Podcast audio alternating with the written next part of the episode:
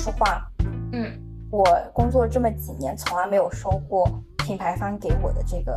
他写下来的 timeline。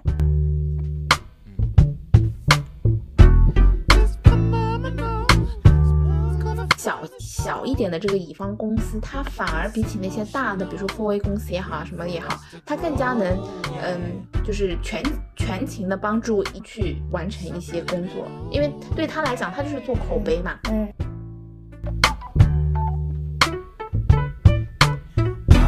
人有时候不要说别人，自己你也希望听一些好话，对吧？你的下属也希望下属心是向着你的。那我也不可否认，甲方他就是想要一些乙方是向着他的，我觉得这个是可以理解。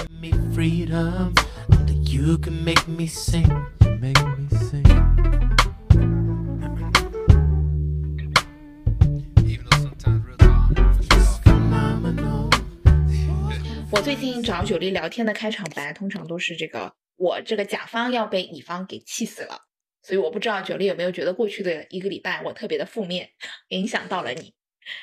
你有提过几次这个事情，不过我还没有认真的听你讲这个故事。那当然，嗯你其实一直都在在品牌方作为甲方有很多供应商，那我也作为乙方服务过非常多的甲方。那正好今天我们就一起来聊一聊甲乙方这些事儿。对的，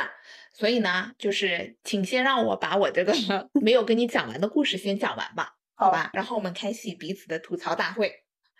相互吐槽，从不攻击。因为你之前都只是吐槽那个开头，然后你就消失了，我感觉你应该是非常着急的去处理那个事情。解决那个让我头痛的乙方去了，但是我必须要先抒发一下我内心的郁闷，不然我要得工伤。好 好，就是。事情呢是这样的，就是我们这个乙方公司呢，它其实是一家非常大型的公司，甚至是要做上市的那种很大很大的大厂，你可以想象一下。然后呢，我们呢最近有，你知道中国这个口罩问题结束以后，各大品牌方的国际大佬都会陆续的来中国做那个 market visit 嘛。其实过嗯去的几个月里面，各个品牌都是这样的，高层啊，就是各种总部都过来。然后呢，这个乙方 他踩中了我的所有的底线，就是是属于现象级的可恶。嗯我们这个总部的老大呢来做中国 market visit 的时候呢，我们就特地的给他安排了这个呃这个 visit，带他去我们乙方公司的办公室看看啊，转转啊，顺便呢大家一起开个会，然后呢讲讲这个市场的趋势啊，中国市场是怎么样的。顺便讨论一下我们现阶段合作当中遇到的一些问题，把所有的问题摊在桌面上讲。因为你你作为乙方，你也知道很多问题的解决是需要钱的嗯嘛。那我们单方面的去通过内部去要钱，其实也不一定那么简单，是一场耗时耗精力的事嗯情。那这个时候乙方也在场，我们把很多的问题开诚布公的来讲，其实是一个非常好的契机，来解决高效的解决一些问题。然后呢，我们再来看看怎么去推动这件事情嘛。然后我们也是朝着这个呃会议的目标跟这个乙方公司呢事前开了会，讲清楚了我们的目的是什么嘛。所以你们做的这个 PPT 里面要表现什么样的内容？好，我们全部 align 了。然后呢，最后也给我们看了一稿，就是明天要 presentation 的这个 PPT 是长什么样子嘛。好死不死，第二天开会的时候，我们看到了一版我们从来没有见到过的 PPT，改的是面目全非。他们改了什么嗯呢？我们要表达的那些，比如说痛点啊什么的，一个字都没有提。嗯你知道为什么没有提吗？因为痛点一表达，就显示了他们就是可能硬件啊，还有一些人力资源上的一些软柿，嗯，所以他们的乙方高层不愿意来在我们这个大老板的面前表述自己的弱项，嗯所以他这个 PPT 改成了最后全程自我感动、自我表彰大会，以及感谢我们之间相互的信任，所以才开启了长达三四这种三四年的合作。哦，所以我们相信接下来的未年，呃，接下来的一段时间，我们可以靠爱发电，全程就是这样的一个 PPT。哦你说我是不是得气炸了？嗯，那先退一步讲嘛，那他夸奖的这个事情，你认可吗？或者说这个夸奖对你来说有帮助吗？不认可，不认可。如果我认可，我就不会嗯就是这么吐槽，这么气炸了。因为说实话，的确他们有很多自己一些硬件啊，以及软实力上面的问哦题，他们的确是解决我们现在遇到问题需要通过钱来解决的，也是的确他们自己硬件条件的一些问题。那我觉得嗯大家就事论事嘛，丑媳妇还要见公婆嘛，你为什么这个时候就要开始弘扬自我的这个伟大？我们公司多么多么的厉害，我们公司有多少多少的这个人员可以帮你解决什么问题？实则什么也没有解决掉，哦，这样不就是非常的虚伪？嗯我到最后就是简直开会整个过程就是就是已经不想听了，就是在自己做自己的事情，就何何必呢？就我没有见过这样的乙方公司，我某个程度现在听了这个故事的话，其实是有一些想法的。嗯比如，其实你最大的需求是希望借乙方的这个会，向国外的 CEO 和高层表达你们的对钱的这个需求，来申请费用和预算。这是是你对于这次开会最大的一个呃目的。是，但是对于乙方来说，他要讲这个目的的时候，暴露了一些他的缺点，嗯导致了他当天的时候临时就把这些东西全部都改了，变成是一个案例或者效果的展示，以及彰显他有能力继续合作下去。他其实这个乙方的高层是没有把握住你们的目标的，他不知道你是通过这个想拿预算，他没有 get 到这个点，这是一个问题。那我想说的一个点是，嗯首先，如果你不同意我们要嗯。这样子的去在所有人面前去做这个 presentation，、那嗯。为什么在我们事前跟你们开会沟通的时候，你们没有提嗯。出来呢？这个不嗯。是一个就是我们这就是甲方强制的一件事情，我们是在前嗯、就是之前有充分沟通的情况嗯下完成的一。个 PPT。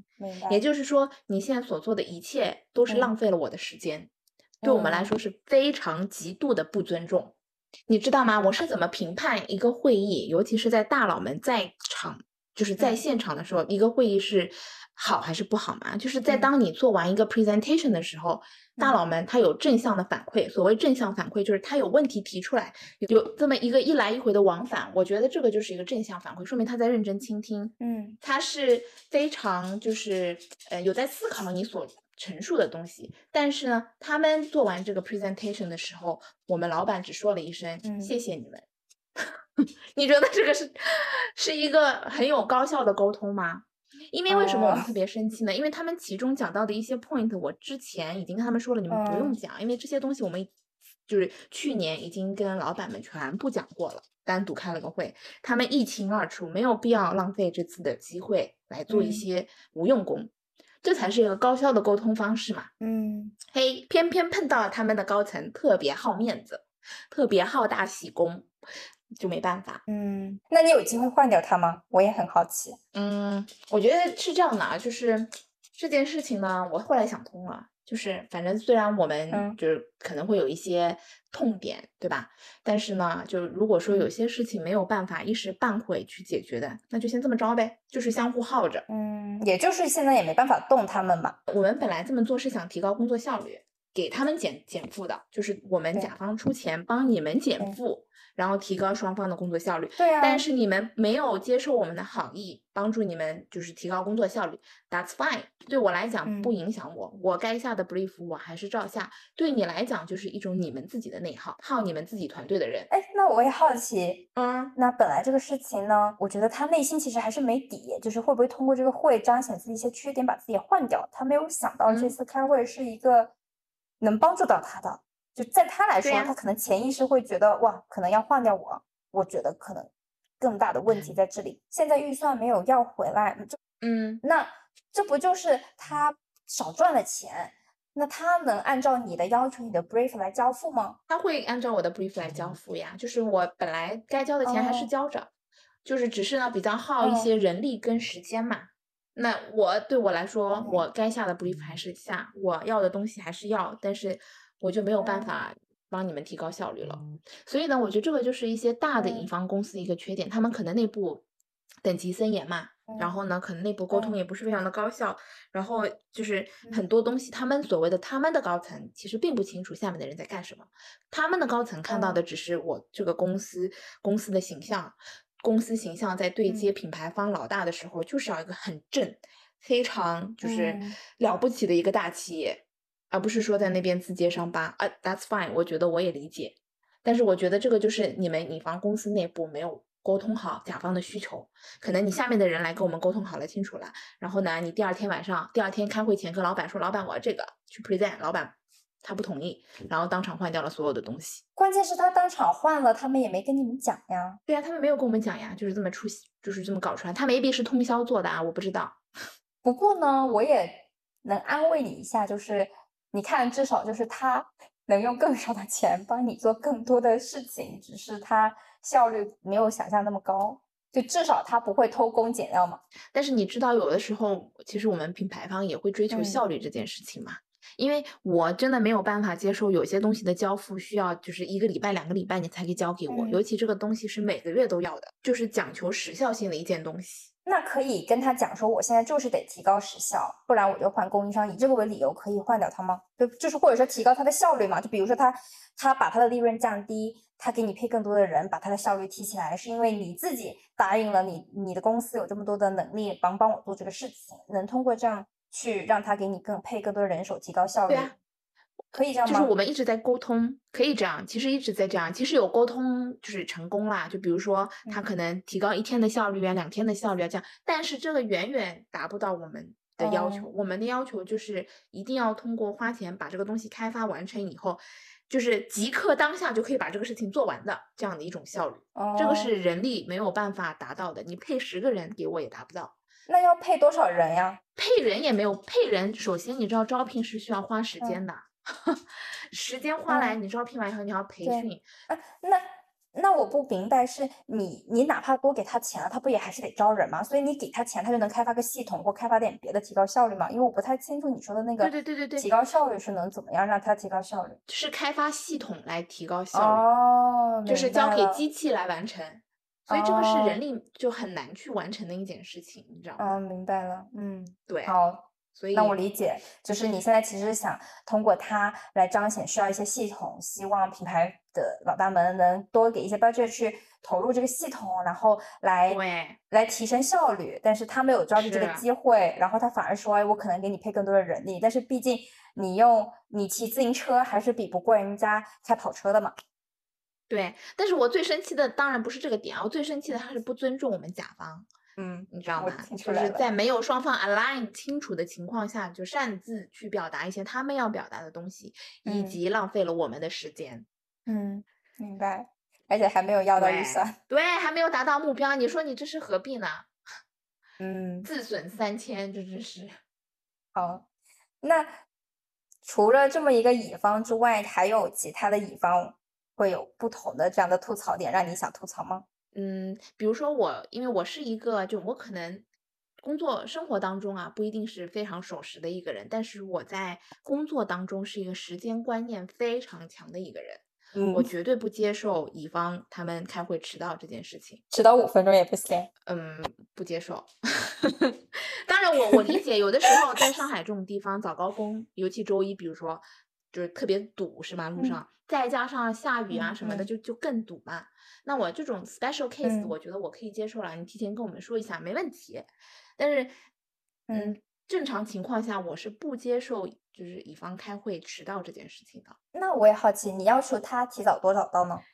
你就正常时间到就好了呀。比如说十点开会，我我想要的，我想嗯要的是十点，我们正常所有人坐到会议室已经可以开始了。好，那我也更严格督促自己。你告你作为乙方，你告诉我你迟到的理由是什么？堵车。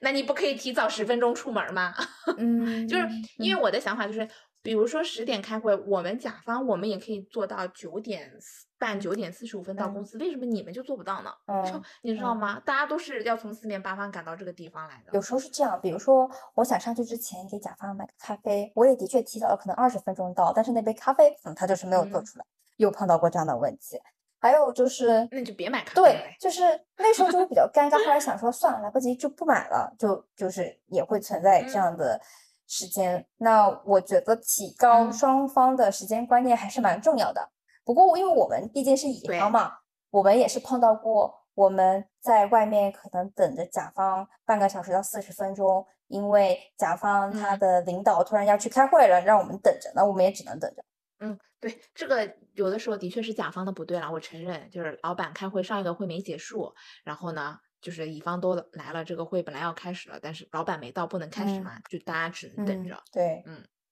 然后还有一点呢，就是我不太喜欢的，就是乙方公司没有按照双方约定的这个交付时间来交付项目，嗯这个也是我不能接受的。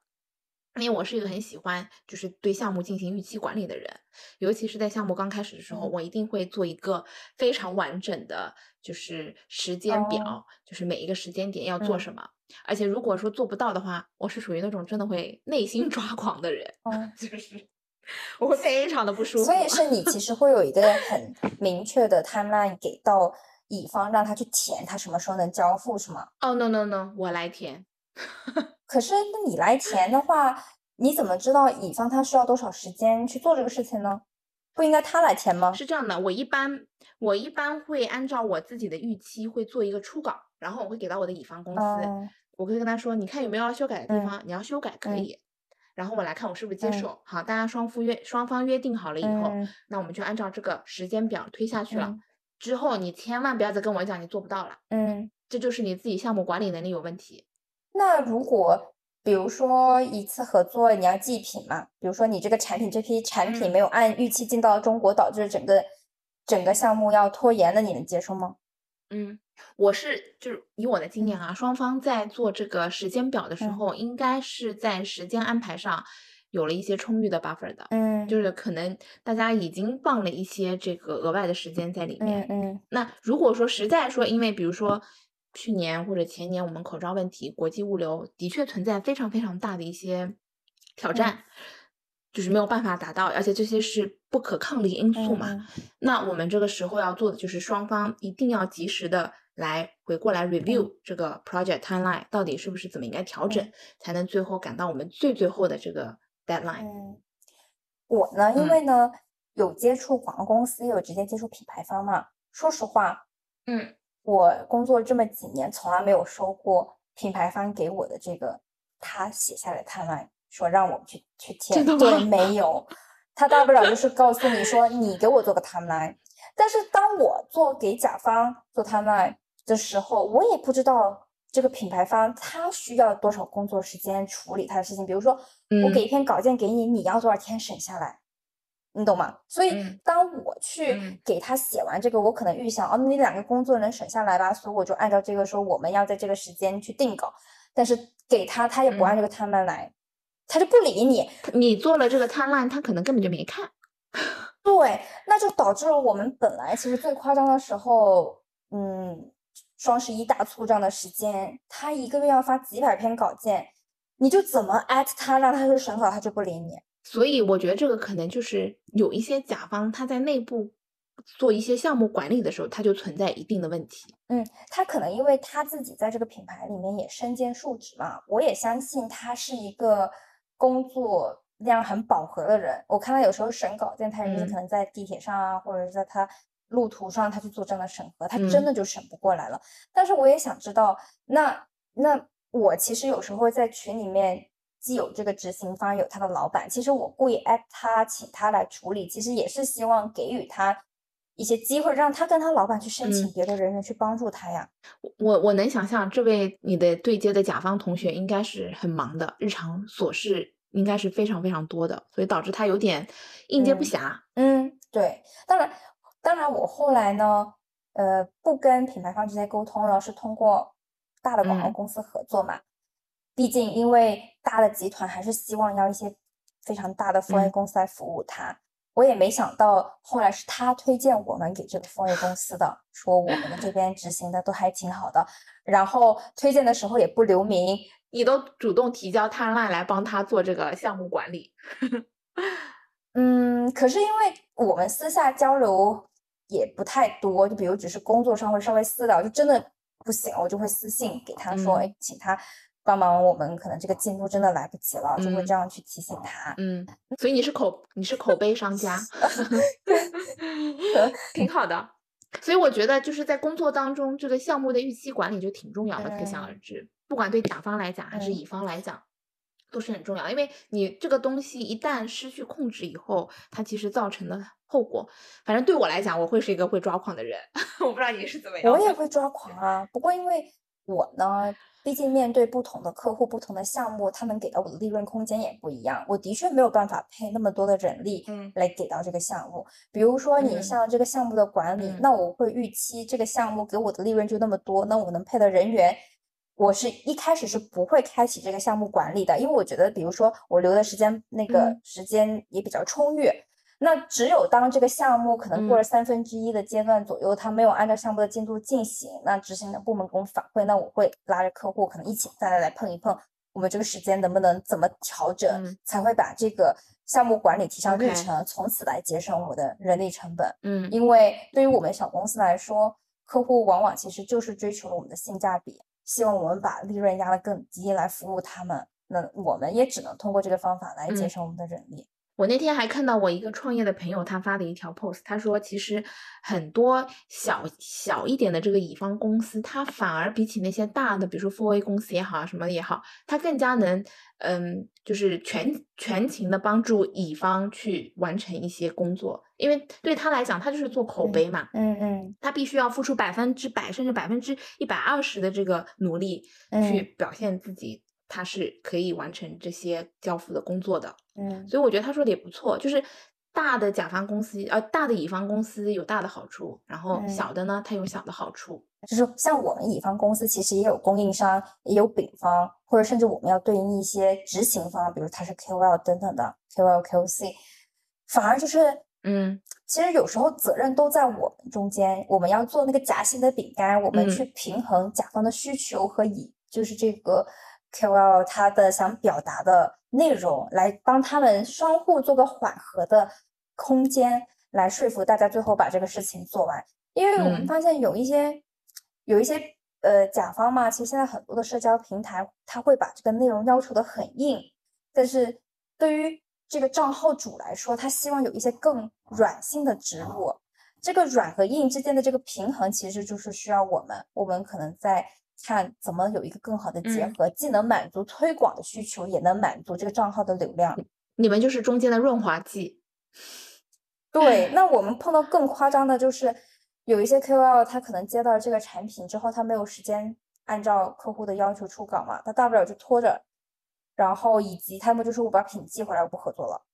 就是会碰到这样的事情，你没有办法，甚至你不要说这种的，你可能明星也会这样，特别是针对一些明星，他其实脾气的这种商务团队脾气还是挺大的，他就大不了就把嗯品给你寄回来，我不做了。啊，是呀，人家是会这个样子的呀。所以可是对于我来说，我不能开天窗呀，就是我不能要求我的这个项目，特别是对于我们来说，项目是有账期的，我把这个项目拖的时间越久，那我更更更难及时的把我这个费用要回来呀，对不对？所以我只能可能想办法给客户换一个更优质的资源来替代这个。所以甲方爸爸有的时候啊，理要要要体谅一下乙方同学们的苦，以及说不出的那些难，对对吧？会会有，因为因为有时候甲方爸爸们也不知道那么多的平台的规则，对它其实不太允许做一些很硬的广告，除非你走一走报备，走平台报备，那你才能可能要求这些内容比较硬。但是我跟你讲，哪怕你报备了，平台所谓的说不限你流量，往往就是没有那种软植入的流量好。当然，如果是不懂行的，有一嗯些、就有一些不懂行的品牌，他不太了解，就会容易被 KOL 牵着走，KOL 就会唬你说你这样太硬了就没有流量。实际上，有一些 KOL 它的植入实际太软了，没有办法展现它的特点。嗯，所以所以就嗯是说，嗯，我我乙方公司有各各种各样嘛，那大家都是在自己各自的领域做一些精耕细作，然后帮助甲方爸爸去解决一些问题嘛，免得被嗯一些所谓的丙方给坑到嘛，然后花了一些冤枉钱，还达不到甲方要的这个需求，对吧？所以也体谅一下我们，也会，对，因为我们有时候也会帮品牌方去把控，比如这个 KOL 答应的销量，他能不能做到？嗯我们会去评估他到底有没有能力做到，和他什么时候能做到。嗯，我们就会碰到有一些呃甲方，他会被乙方的一些保证可能就相信了，结果嗯最后做不到，那就变成了要对方退款这样的拉锯战也嗯会存在。嗯所以嗯我觉得乙方有甲方有的时候其实是需要对乙乙方有一些就是多一点体谅，对吧？就是大家嗯就是各自的工作当中都有各自的难处嘛，但是 in the end 我们都是为了朝着这个项目最后顺利完成去推进，对吧？嗯，对，嗯，另外我要吐槽一点，就是说很多我也有有碰到过乙方公司呢，就是嗯，他们也是精耕细作型的，但嗯是呢，他们这个 team leader 就是是属于那种马屁精 style，、就是他对待我们甲方呢，就是一副笑脸相迎啊，然后你们说什么都好，我们都可以做到，没有嗯问。题，就是这种。然嗯后。呢，他对待自己的团队呢，就是一副恶婆娘的那种那种面孔，你知道吗？就是嗯。折磨，不是说折磨啦，就对他们要求非常非常的多，然后呢，导致整个团队一效率上不来，二大家都是在各种内耗当中完成一些工作，然后呢，三。因为内耗一产生嘛，你知道最后的效果肯定也不会很好，没有办法按照甲方的这个 brief 来交付最后的东西，所以导致这样就是一个恶性循环嘛。那最后导致的呢，就是整个团队他们的这个人员流动非常的高，所以呢嗯，这个其实会就是反噬我们甲方嘛。你人员流动一高，你一不停的招新人进来，他上手没那么快，那就没有那么多人来做你的事情，那怎么办呢？你交付的东西肯定会受到影响。那怎么妥协呢？就对于甲方碰到这种情况怎么办呢？嗯，这件这个这个乙方公司是发生在我的前司啦，反正我离开前司的时候，这个事情还是没有解嗯决，就是还是这样的一个，就是我甚至听说他们团队那个时候我在的时候嘛，他们来给我们做 presentation，小姑娘们基嗯本上都是通宵来把这个 PPT 做完的，然后他们又是三天两头来我们公司做 presentation，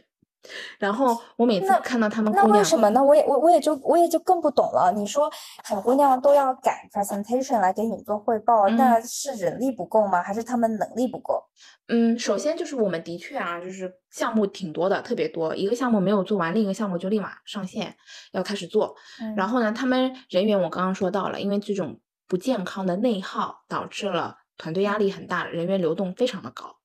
那你肯定有就是人手不够嘛，人手不够，那你肯定工作效率就极度下降，极度受到影响。嗯。所以他们姑娘们就是我，我真的看到有个姑娘，就是我跟她其实是同一天就是 on board 的在前司的时候，然后呢，那个姑娘在乙方嗯公司跟我跟我是同一天 on board 的嘛，然后我刚见到她的时候是一个特别就是水灵的一个姑娘，到了后期她就是属于 满脸长了青春痘的一个姑娘，就是真的哦。是因为工作压力太大了，然后得不到应有的休息，一直在内耗当中。然后他最后自己也承嗯认，坦诚说，我就是身体有点吃不消了。然后的确，他后来也嗯辞职了，离开了那家嗯公司，就没有办法再去就是做这些事情嘛。然后他，我也实在不懂哎，嗯为什么你们甲方要被绑在一个乙方身上呢？嗯就比如嗯说你有那么多的项目，既然他人都忙不过来了，为什么不同时让两三家公司一起帮你们做呢？是这样的，大品牌他们的 4A 公司是指定的，全球指定的，就是这家公司，嗯，所以是他们还招人吗？你要去 4A 公司啊，我应该会气死。累死你好吗？真的是累死你好吗？太累了，真的就 就是这种嗯熬夜，就是熬夜熬到三三四五六点，然后回去洗个澡就过来做 presentation 这种生活，你真的要吗？我其实是经历过的。嗯我好像刚创业的时候，我第一年应该，我记得我做 PPT 就做了十六份吧。我好像后来有数一下，最后应该只成了两份，因为很多的客户需求其实是很着急的，嗯他都是他今天给你 brief，恨不得说，那你明明天后天就能给我们做个 presentation 吗？啊是呀，会那有这样的需我怎么办？那。那你只你只能做呀。我其实想说的点就是，嗯，这位乙方团队的老板，他嗯其实这种时候就体现了他这个管理能力的，就是非常的弱。他其实就嗯是在我们甲方面前，他没有拿出他自己的专业姿态嘛。比如说我们甲方有的时候提的要求，我我实话实说啊，不一定百分之百都是非常合情合理的。那你干嘛这个还提呀时候 哎，我觉得这个就是一种制，I mean，这就是一种制衡嘛，对吗？你们我们付钱来请这位乙方的团队来帮助我嗯们，那你们嗯就应该用你们的专业告诉我们，哎，不好意思，朋友，就是你刚刚说的这个点其实不合理，我们应该怎么怎么做，对吧？你用你的专业来就是说服我，我应该怎么怎么改进，而不是说我甲方说一二三四五，你就好的好的好的，老板，我们马上去改。然后呢回去让你的我也团队想问，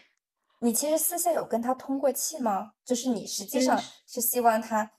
产，就是希望他做一个什么样的角色？比如你其实是我听到了，比如之前你有提过一个案例，是你希望乙方在做这个方案的时，就是做这个 presentation 的时候，彰显出要要有这个需求，请总部给预算，或者说这一次你说的这个，你希望乙方能帮你提出有一些东西是不做的，来让你的老板降低对这个项目的预期嘛，给给你的老板做预期的管理嘛。所以你私下有跟这个乙方公司有沟通过，你希望他做这个事情能帮你完成这个目标吗？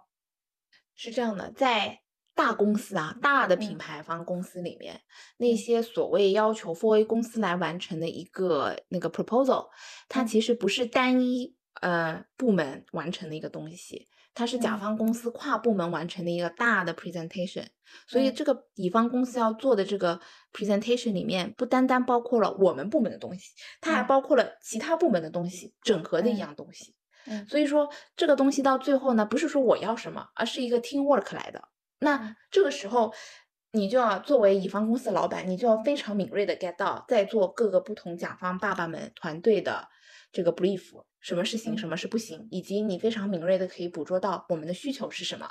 对吗？嗯而不是说就是在我们面前扮好人，然后回去就折磨你的团队，然后来来来最后进行一个恶性循环。那我我又想吐槽了，就是对于我们来说，特别是我们这样小公司来说，我在跟各位做 presentation 的时候，你们在座的各位我都没有那么熟悉。首先一，我在这个地方我得把控谁才是有话语权的人，对不对？我嗯得知道谁在决策不会得罪决策嗯的人，因为你这样嗯说，我可能拒绝哪个哪个需求，可能某一个需求的部门方就会跳出来我刚刚说了呀，就是在大型品牌方，for A 公司是全球指定的，也就是说我们是哦长期合作伙伴。你完全清楚我们在做开会的每一个人是什么 title，是哦，干什么的。那也是，你也知道话语权是谁来决定的，大嗯老板是谁。嗯所以就是 again，就是我觉得是乙方团队 leadership。我怎么觉得他的客户关系没做好呢？至少，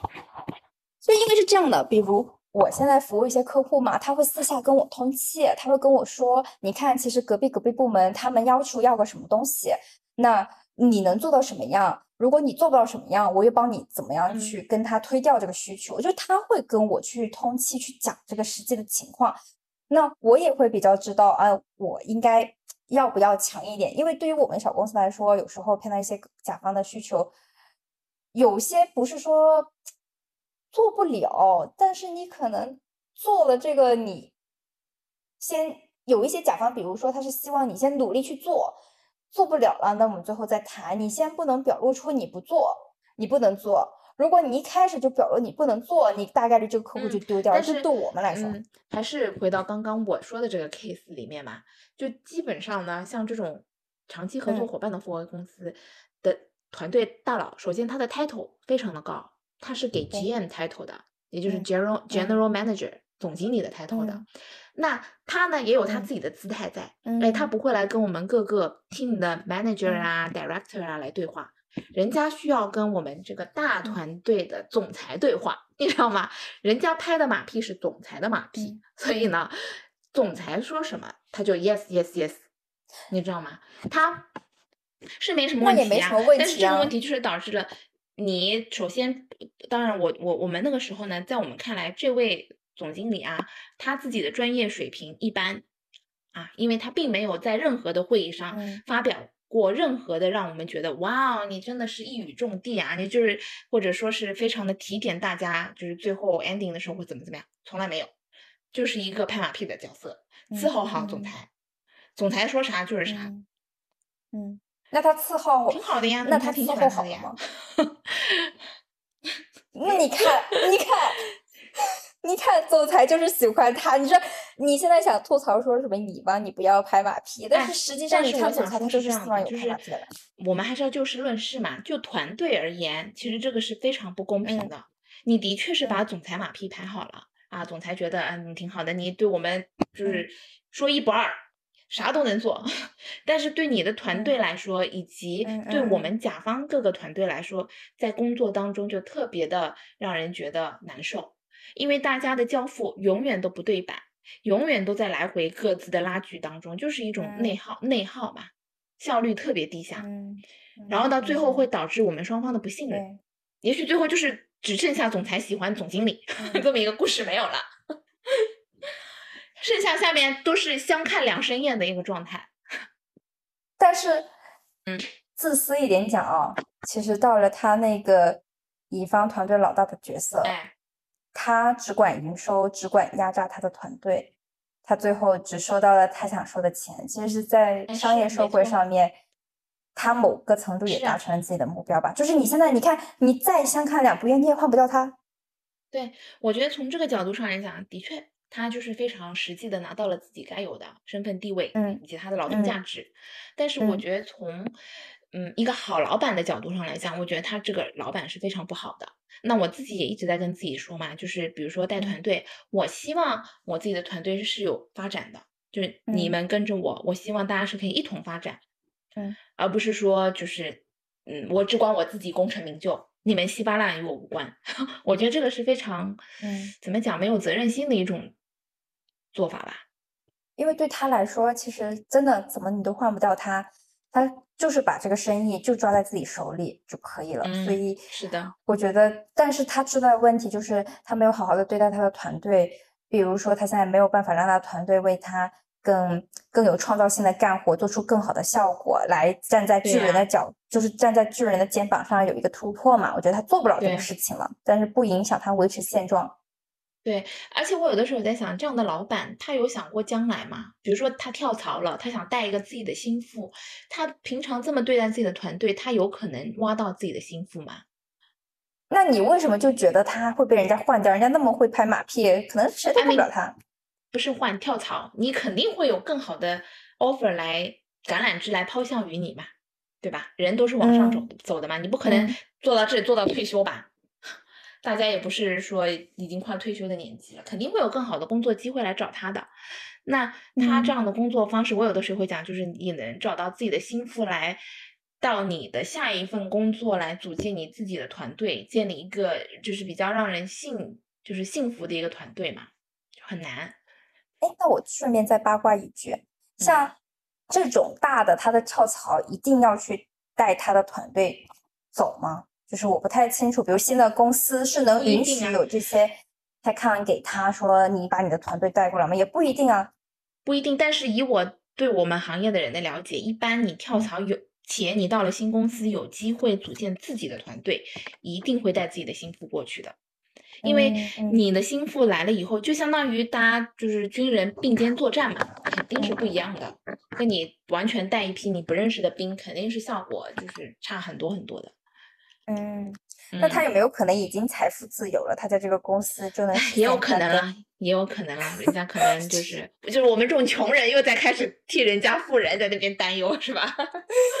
因为你说到拍马屁这个事情，对于我来说，我是个非常不喜欢拍马屁的人。我也很喜欢，就嗯是大家比较直接一点，你想完成什么，我就告诉你这个完成这个事情的条件是什么，咱有没有嗯几率完成，来推进这个事情。可是我之前有丢过一个客户嘛，这个客嗯。户当时候其实合作的时候也还蛮顺利的，然后呃，不过呢，就是刚好那段时间三幺五，所以在一些平台上发布的时候就会比较重点打击那种软文，所以那时嗯。候有一些效果，因为平台变动的关系，导致了没有能达到预期的，比如说你的 S O S E O 搜索之后的排序可能就做不到。但是嗯。就是因为这个平台的规则变化，但整体来说，其他的交付以及其他的内容我们也做的还不错。但是后来嗯这个客户就没有继续合作了。我后来有跟他慢慢也做了朋友嘛，在跟他，他就跟嗯我聊说，当时候因为有两个供应商一起做，那虽然我嗯们做的更好，管的细节也更好，内容做得更好，但是呢，在数据的表现上不一定有别人好，就别人可能用一些灰色的方法也能把不好的内容往前排。那当嗯然，因为这个看不到实际的转化嘛，就不是说你现在看了你这堆内容就会转化的比较好，你看那一堆内容你转化就没有那么好，就没有这么一个直接效果的表现。同时，对方的供应商找了一个群里面有可能有十个执行的人，只要客户说一句什么，就会一呼百应，就好多人过来像夸夸群那样，就是好啊，没问题，这个客户提的意见很棒等等的这种，就对他有这种一呼百应，他就会跟我们形成一个非常强烈的落差。嗯他就会觉得对方的服务态度、积极性会特别的高，不像我们那么冷漠。因为我们本来就只是想说，哎，那你说发布好，我们安排发布，哎，那个东西没改好，我们赶紧改，就是做这个事情。所以某个程度上没有满足到甲方的情绪价值。哎，就是适当怎么说呢？这个东西就是适当的关系情绪价值，你乙方该提供的还是要提供的。啊，嗯，就是我们就是 不要太过就好。对，我觉得还是得取个平衡吧。就作为乙方，完全你不拍马屁也不可能。其实人有时候不要说别人，你自己你也希望听一些好话，对吧？你的下属也希望下属心是向着你的。那我也不可否认，甲方他就是想要一些乙方是向着他的。我觉得这个是可以理解的。就慢慢自己就觉得，嗯，这个是可以接受的。就以前呢，刚开始做乙方的时候呢，也会觉得，就凭什么呢？就大家不就是工作吗？我就给你交付这个事情。特别是自己刚开始做执行打工的时候，不也是？哇，我陪老板吃个饭，我还担心同事说我啊，然后呢，突拿衣服，就会担心，嗯，同事会不会对我有意见呢？就觉得我跟老板走的那么近，那么的拍马屁。然后，嗯当然，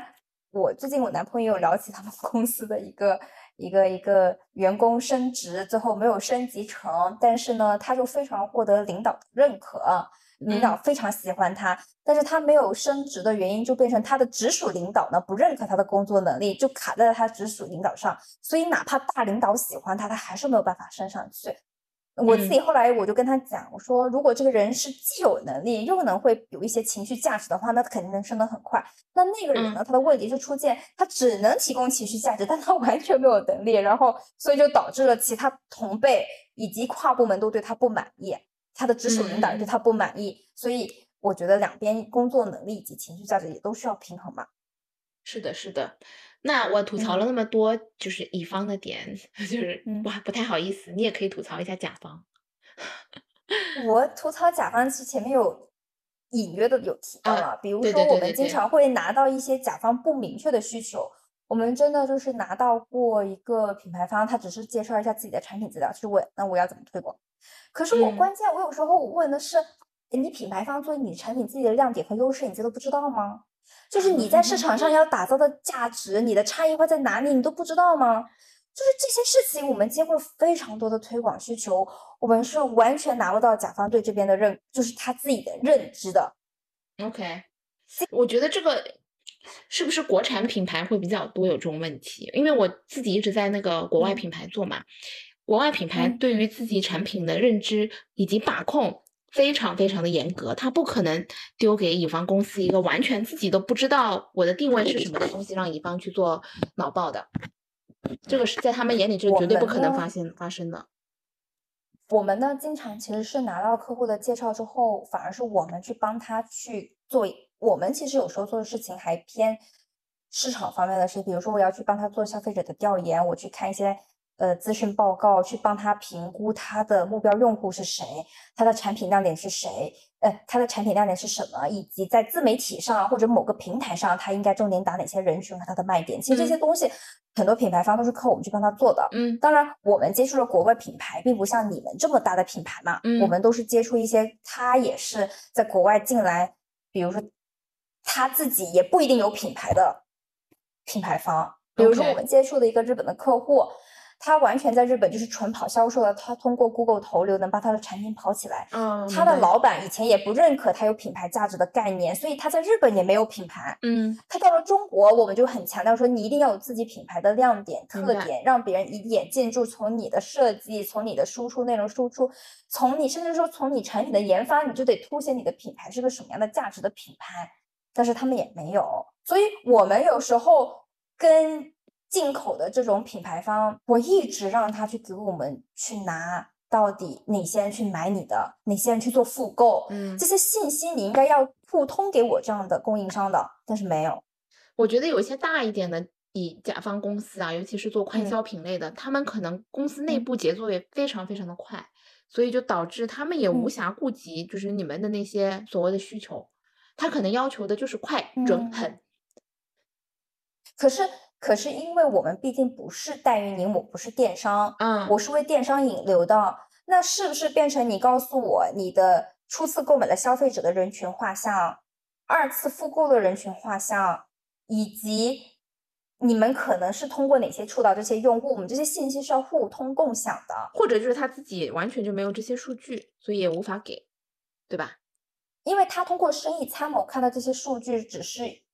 只能看到一个比例，嗯他看不到具体是多少。可是当你的人群人群数量是比较少的，你又擦了水分之后，你就看不到你精准的人群嗯是什么样的。嗯，OK，嗯，会会存在这样的情况。嗯那这就导致了我们很难的去展开一些更精准的人群的触达，嗯以及去做产品重点的宣传。嗯还有一些品类呢，我它标榜自己其实是美国公司的做的一款解酒产品，那我们觉得它有时候它的底层逻辑就是有问题的，比如它做的是一款奶昔，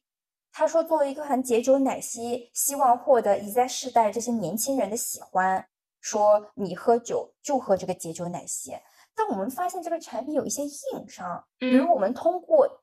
市场的这个消费报告，我们会去拿京东的数据，京东会出一些行业报告嘛，以及天猫这些通过消费者的数据报告，你就能知道你在试代他们根本就不想喝的大醉。你跟他说喝一瓶解酒奶昔对应两两白酒，其实对他来说他不 care，他因为他平时就是喝微醺，所以这就是为什么 real 鸡尾酒它啊能在市场上获得一席之位的原因。嗯。是因为现在的年轻人大部分他只是想喝的微醺，，OK，可是我们拿到了这个品牌的 brief 之后，他其实想强调的，因为最后我们做完这个嗯市场的分析以及我们的策略以及我们的预算之后，后来我们最后没有合作嘛，嗯。我发现他后来找了别的供应商再去推广，还是在执拗于他原本的那一套，就是喝的大醉，我就喝这个解酒奶昔，我就解酒奶昔好喝。而且它的那个奶昔啊，它是有一个小瓶子的，就是大概像我们手那么大的一个小瓶子。它的那个奶昔还是要往里面倒了液体之后，你要你要晃一晃，你最后才能自己 DIY 做这个奶昔，所以它不方便携带的。所以我觉得它还要打自己方便携带的这个点。这个就是品牌，就是明知自信呗，他就自己非常坚信自己品牌产品力，必须要做这个。对，你给我执行就好。对所以我对，所以我也不明白为什么一些品牌方去研发产品的时候，你都不看市场的情况，你就研发自己的产品吗？嗯我也很奇怪。所以我想问一嘴，你也没有办法，他感觉这个产品就拍脑袋想的。你也没有办法，就是违心的去帮他们做一些你不相信的推广，对吗？对我我没有办法接受，因为最近最近其实有一个朋友介绍你应，该看在钱的份儿上嘛。因为有时候你推广你都不相信，你怎么给他推广呢？因为我们最近还接了有一个新冠药的需求，是一个广告公司给我们的，在我看来，我自己都不相信大家还需要这个药。所以，所以你自己不相信的东西，你就宁可不做，不要这个钱。对，对，当然就是我们现在手上有项目在跑嘛，在我不相信的情况下，我觉得我也很难说服自己去挖掘这个点。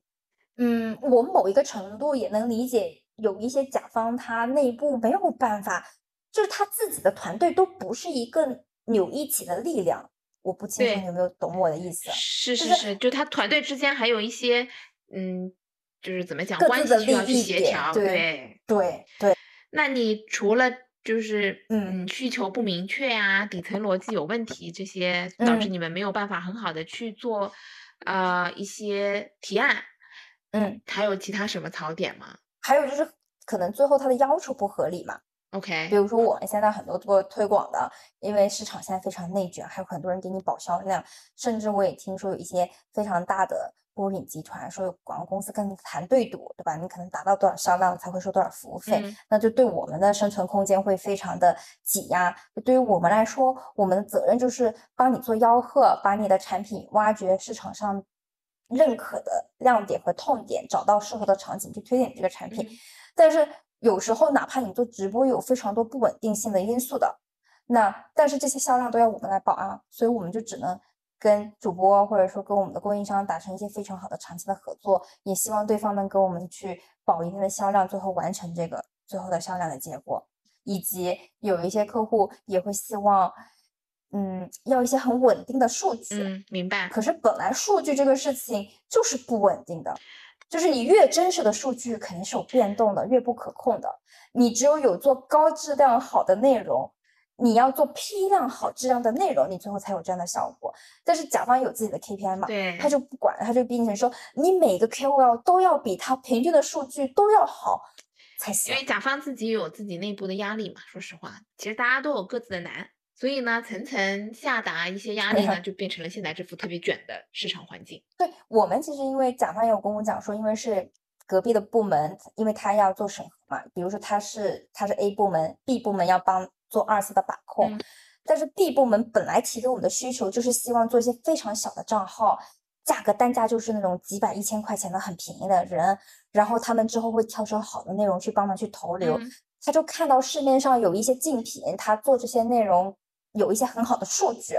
但我们其实对于我们来说，做这些内容其实是非常没有意义的。为什么呢？如果你想合作这样的账号，你就不要走报备，你就做一些批量的内容去填充你的整体的 bus，对吗？然后你要去做一些高质量的内容，提高这些高质量内容对于粉丝用户的转化，把这部分做量和做效的分开。你一旦把量和效结合起来，他现在明明需求跟我们说的，他要量，最后又针对这种那么差的账号，他又要我们就是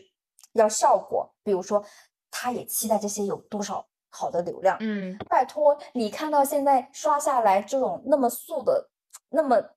平常的内容，它有流量，可能就是中六合彩。可是人生能中多少次六合彩呢？凭什么非要我我要给你保证中六合彩呢？我我觉得这期播客应该把后面那一段改成教你如何投流，实把实，实战经验教你。然后最后一个事情就是拖款嘛，无论嗯是品牌方，其实现在对于一些稍微好的品牌方还好，他拖款也就是一个月内，他基本上就会给你付完。可能因为它内部流程有时候也会存在这样的问题那样的问题，但是如果是对于广告公司来说，我们明明签三个月，他给我们拖六个月，他会很多广告公司跟我们签合约，他都是想签甲方付给我钱之后，我在六十天内再付给你钱，拜托，这就是他们财务的现金流管控非常的严。哎，可是拜托，你如果是要把甲方签到里面的话，那我们就签个三方合同。这个明明就不是三方合同，那我怎么知道你是否能收到甲方的钱呢？我上哪找证据呢？那你，那你现在这些疑义，请问有申诉成功吗？跟你的也没有啊，其实因为这种付费公司，我们一般签都是我们也认识品牌方，品牌方也会好意的跟我们说，我们已经结款了，你们可以找广告公司要钱。就是首先是我碰到一些比较 nice 的品牌方，让我知道这个事情，然后嗯通常我跟广告公司合作也已经做好了心理准备，你合同上跟他签三个月，你还是有心理预期是六个月收回来。只不过品牌方一旦结款了，你就理直气壮的请他给你付款，以及最后嗯。如果万一双方，当然这个后来没有碰到啊，就是如果一旦双方撕破脸了，你还有法律的途径来保障你，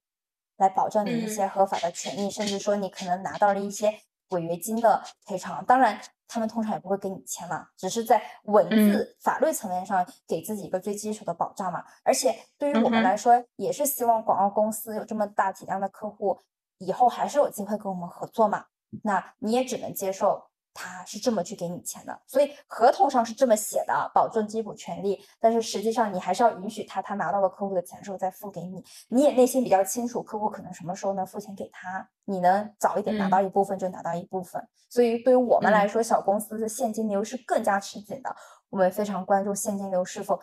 有没有更有没有及时的预付款和及时的尾款？因为对于这些 KOL 和客户 C 来说，人家没有发布前，人家就要要求全款了。好一点的就是他发完稿就找你要钱，就天天盯着你要付钱了，你还不一定能让他保证他达到他一定的数据量来给你收款呢。因为有一些大的 KOL 其实他有粉丝群呢，他也可以请他的粉嗯丝一起参与互动，来帮助你达成这个数据的 KPI。可是你一旦付钱给他了，鬼踩你啊。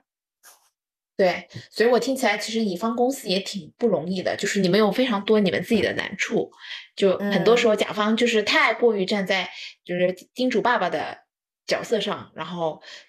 提一些非常无理的要求给到乙方嘛，其实乙方非常的不容易。那我想嗯说的是，我们两个人相互吐槽了，就是那么那么多有的没的嘛。那你觉得 有没有什么一些可以让我们甲乙双方比较可以今后在工作当中可以相互融洽相处的一些方式呢？我们前面有说过嘛，比如说进度的把控，如果甲方都跟你一样，能有自己关注的节点，请乙方在这个时间点给予你反馈，那我觉得这个需求会比较清晰，嗯以及大家做一个在线的表格，不断去更新自己的进度的变化。嗯，然后同时也希望可能有一些太细节的东西是允许可变的，比如说，如果我们一旦因为一分钱一分货嘛，如果你是做这些很小的账号都几百篇了，还要我每天都给你更新这个人具体发布的档期，其实我也不知道他什么时候发过，说实话我也只能编，我还能怎么样呢？这个达人也不会理我啊。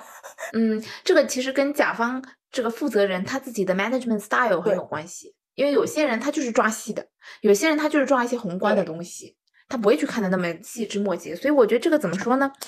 双方提升自己的项目管理能力，对，然后看各自的工作方式吧。有些工作方式事情，你说吧，人家工作了快十年了，你让他改，又是个甲方爸爸，也改不了。嗯，是吧那那就只能配合嘛。有时候我们呢也会反过来管理客户，会请客户按照我们的时间，看能不能配合我们来完成这个项目的进度。所以有时候这跟上下级有点相似，对吧？就是下属嗯也可以学习怎么管理自己的上司嘛。对，所以就是嗯其实甲乙方工作当中啊，我们前面有讲过，说不要就是一味的彩虹屁嘛。但是嗯我觉得适当的彩虹屁还是需要的。适当的情绪价值，当然前提是要把事情做好嘛。哎，对对对，不是彩虹屁啦，情绪价值，嗯，把事情做好，然后维护一下这个客嗯户跟你的关系，然后呢，情绪嗯价值提供到位，然后呢，大家看看能不能，对吧？就是工作结束以嗯后喝杯咖啡啊啥的，对增进一下友谊，那将来有啥事儿也比较好说嘛，因为大家可以有商有量嘛，不需要太过于一板一眼。因为像甲乙方一样，有时候做事情，其实我相信你对一些乙方有时候也就是个信任，就是有时候有些人他给你承诺了，你就是他是个靠谱的人，你就相信他能帮你做到，能帮你兜底。其实就是有一念之差和是否信任的问题，以及比如我合作的甲方，我就信任他，他能为我在他内部争取到我能有的利益，就是这个事情是有嗯感情基础的。也是需要双方给予情绪价值，做这个关系的维护的。是，就比如说我自己相处的比较好的乙方，他真的是可以，我有的时候比较忙，事情多的时候，我可能真的给到的 brief 不是那么的清楚，那他就真的嗯会站在我的立场上去帮我想怎么去解决这件事情。像这种就是甲乙方嗯关系已经大家认识真的很多年了，就非常的信任彼嗯。此，所以就真的是可以去做到那种互通有无的一个状态，然后一起推动把这件事情做好。那另外一点，我觉得就嗯是，嗯，我们甲乙方可能大家所的所在的这个角色不太一样，我们看的这个视角也不太一样，也会导致我们可嗯。能大家对彼此有一些误解也好啦，工作上的一些不理解也好啦。那比如说，大嗯。家可以站在彼此的这个角度来看看事情，那也许可以更好的来理解对方为什么会提出这样的需求吧。我觉得，嗯，对，比如说你前面提到了，当你作为甲方，你的全局思维是希望能让整个项目的效率提高，然后所以嗯在某个程度上，这个乙方需要暴露一下他的缺点，或者说作为乙方来说，作为项目的角色，有时候也能理解客户的需求，尽量帮他满足吧，因为他所背的责任也不一样。是，其实我们就是在打那个配合的牌嘛，对吧？相互配合，把这个牌打得嗯漂亮，我们就能赢下嗯来吧。当然，你的角色定位也希望我们双方有一个更好的角色定位嘛，比如甲方有更多的统筹内部的一些关系的整理。那对于我们乙方来说，我们尽量也是希望跟着你们脚步多思考统筹，但是实际上我们更多是做好金砖嘛，嗯在我们能预想到的话，预想到的范围内给予你们一些建议。但是统筹的事情的确是很难帮助品牌方来来代劳的。对，另外就是我觉得甲方作为甲方呢，我们也要学会就是做好自己对自己老板的一个向上管理，以及各个团队之间的团队协作能力。这样的话呢，我们给到乙方同学们的这个 brief 才会更加的精准，让大家把工作效率全部提高，然后呢，以后可以更愉快的一起工作。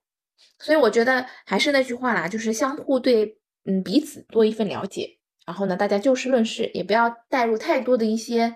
呃 personal 的东西来进行一些 judgment 也好啦，什么也好啦，嗯对吧？那我们今天甲乙方的聊天局就到此结束喽，欢迎大家收听我们的知心姐妹局，我们下期再见。下期再见，拜拜。Emotional. Room for us to grow.